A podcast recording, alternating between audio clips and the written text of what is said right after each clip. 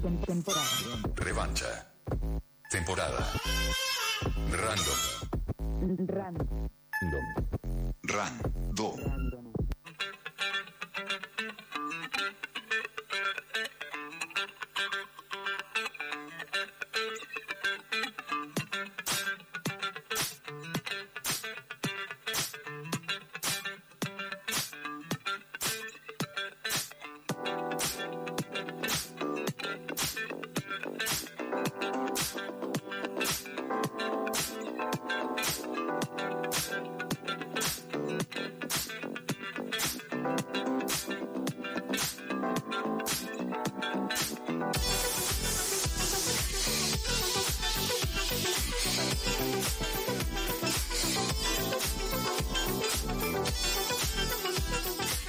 Llegamos a la última parte de esta revancha random para hablar del fenómeno cultural eh, mundial eh, que ha sacudido eh, la agenda de los, de los últimos meses y sobre todo de las últimas tres semanas.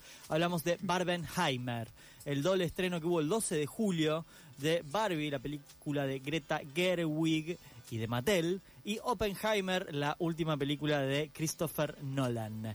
Eh, ¿Cómo querés que organicemos esto, Micaela? Está, estamos con Mica Antelo Lemos Puedo ser la árbitra, si quieren. y Lucila, que viene acá a opinar sin haber visto las Me películas. encanta parece el muy bien. Hablemos sin hablar. Eh, Hablemos sin saber. Hablemos Sin hablar. Chicos, In- Increíble, ya está. Estudia, Lu. Strike two.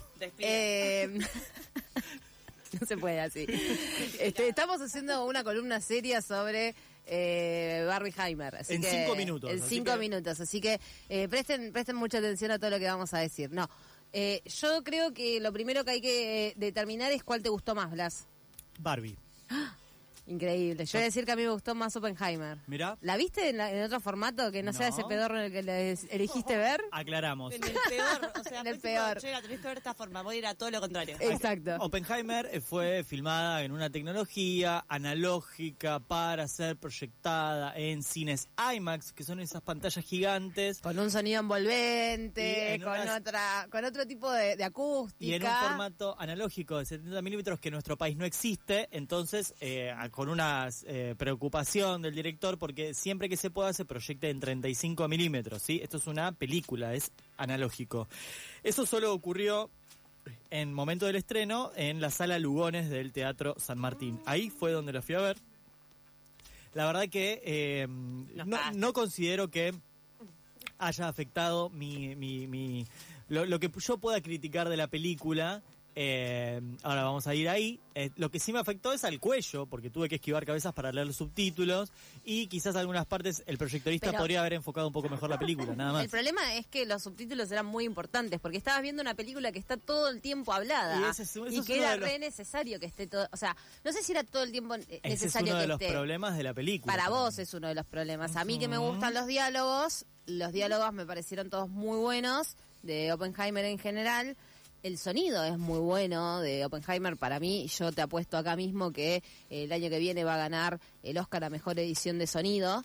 Eh, cantadísimo. No quiero apostar más porque falta mucho para, para marzo de 2024, pero edición de sonido, Oppenheimer digo, tiene la mejo- el mejor, la mejor edición de sonido. Vamos a hacer una cosa, hagamos eh, Ah, una buena y una mala, si las hay, de lo que cada uno encontró en cada película. Yo creo que la, la mejor de Oppenheimer, a mí me gustó muchísimo de por todos lados. La mejor es el sonido, eh, la explosión de la bomba atómica. Esa es la mejor Esa escena es de la la, película. mejor escena de la película. ¿Sin spoilers? Pero sin ¿Les spo- parece? Ay, dale, Y boluda. pero boluda, es- ¿Sabías que- está- estás viendo la película, bueno. la película de la el creador de la bomba atómica Voy y te pensás que no va, esperar ese momento y ver está re bueno. Spoiler 2. Barbie, ¿sabías que es una muñeca? Es una muñeca, Bueno. dale. O sea, eh, para mí lo mejor es eso.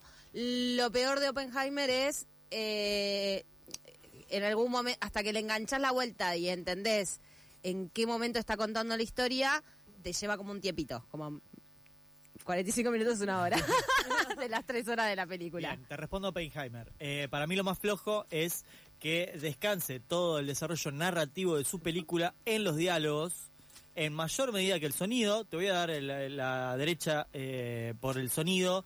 más allá de que yo pueda, yo creo que hay momentos de redundancia incluso con la banda sonora, cierta sobrecarga de recursos con la música, con el sonido, con los diálogos y con la sucesión de acciones permanentes. Para mí es una película que quiere abarcar mucho en poco tiempo, aunque son tres horas, imagínense la cantidad de cosas que hay. Y a favor, yo voy a decir que me parece que la escena de la bomba es una escena muy cinematográfica y muy celebrada. eh, porque tiene muchos eh, muchos factores, muchos elementos, muchos materiales. Tiene algo de humor, tiene algo de ironía, tiene mucho de drama, tiene algo de acción, tiene juegos que sin ser, sin querer ser del todo innovadores o novedosos funcionan muy bien y esa me parece que es una, una- un buen momento de la película. Para, y para aclarar, a mí Barbie me gustó. Eh, sí, me parece que eh, actoralmente todos, todos y todas están muy bien. Eso me parece que es prácticamente lo mejor de la película. Y en conjunto con los colores. Digo, las dos cosas van muy de la mano. eh, porque no es que eligió a cualquier actor, a cualquier actriz, sino que hay eh, buenos personajes, digo, con muchas diferencias de corporalidades y de eh, y disidencias dentro de, de ese reparto y juega mucho con los colores que claramente eh, eh, era era lo que íbamos a esperar mucho rosa mucho mucho pastel mucho de todo eso en Barbie.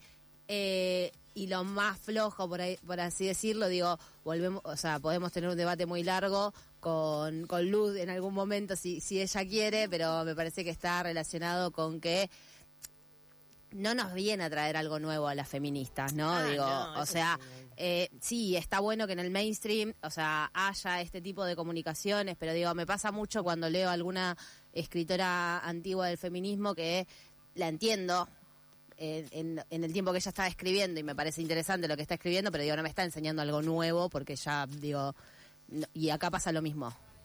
Estoy eh, de- muy de acuerdo con tu, digamos, tu contra de la película. Me parece que podría haberse montado incluso desde ese tono paródico y satírico que tiene la película sobre un discurso que ya estaba Tal cual. muy usado incluso en tiras populares de Netflix o de otras plataformas, digamos, un discurso del progresismo o del feminismo liberal, si queremos hacer una, una puntualización mayor.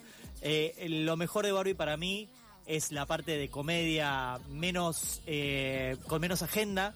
Y pero al menos a- al mismo tiempo con algo de agenda, el personaje de Will Ferrell para mí es uno de los mejores, que es el CEO de Mattel.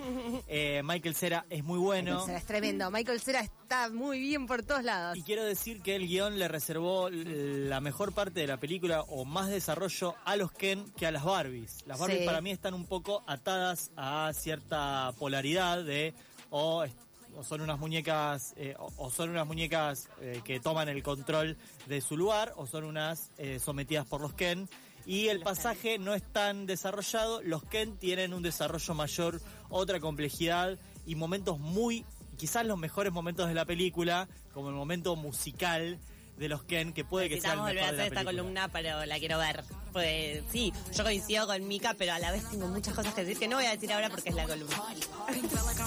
Nos vamos escuchando el final, ¿no? Eh, eh, Nicki Minaj haciendo, ahora no recuerdo el nombre, pero eh, Barbie World. World.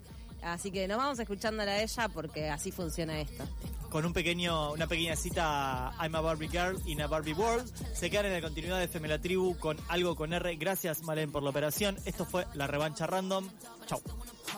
Pink felt like I'm ready to bend. I'm a 10, so I pull in a Ken. Like Jazzy, Stacy, Vicky. All of the Barbies is pretty. All of the Barbies is bad, it girls. The fuck they gon' say now?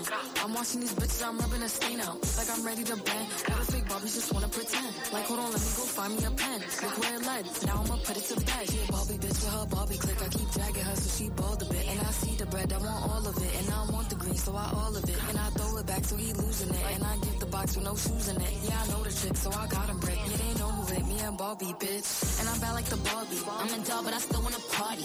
Pink felt like I'm ready to bend. I'm a 10, so I pull in a Ken.